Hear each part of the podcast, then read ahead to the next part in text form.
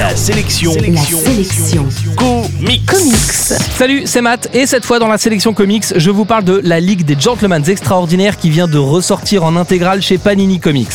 Alan Moore est un de ces auteurs qui a marqué les comics. Ce scénariste érudit connaît par cœur la littérature du 19e siècle et s'amuse à transgresser les comics et à en repousser les limites. On lui doit par exemple des œuvres adaptées ensuite au cinéma comme Watchmen, V for Vendetta ou From Hell, et son passage sur des séries comme Supreme, Swamp Thing ou Batman modifiera radicalement l'histoire de ces personnages.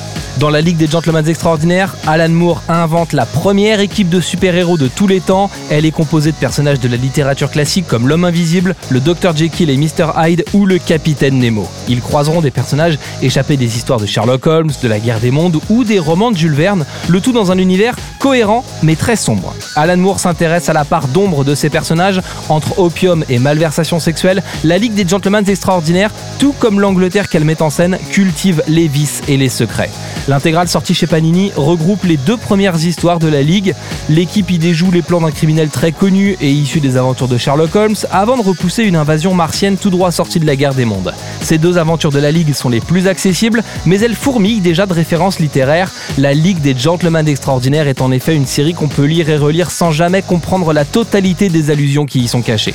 En bref, la sélection comics aujourd'hui, c'est la Ligue des Gentlemen Extraordinaires, l'intégrale. C'est dispo chez Panini Comics et ça coûte un peu moins de 35 euros.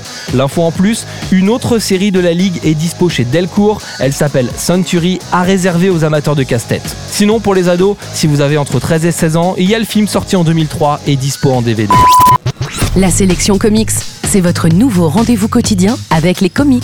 Pour plus d'infos, www.laselectioncomics.fr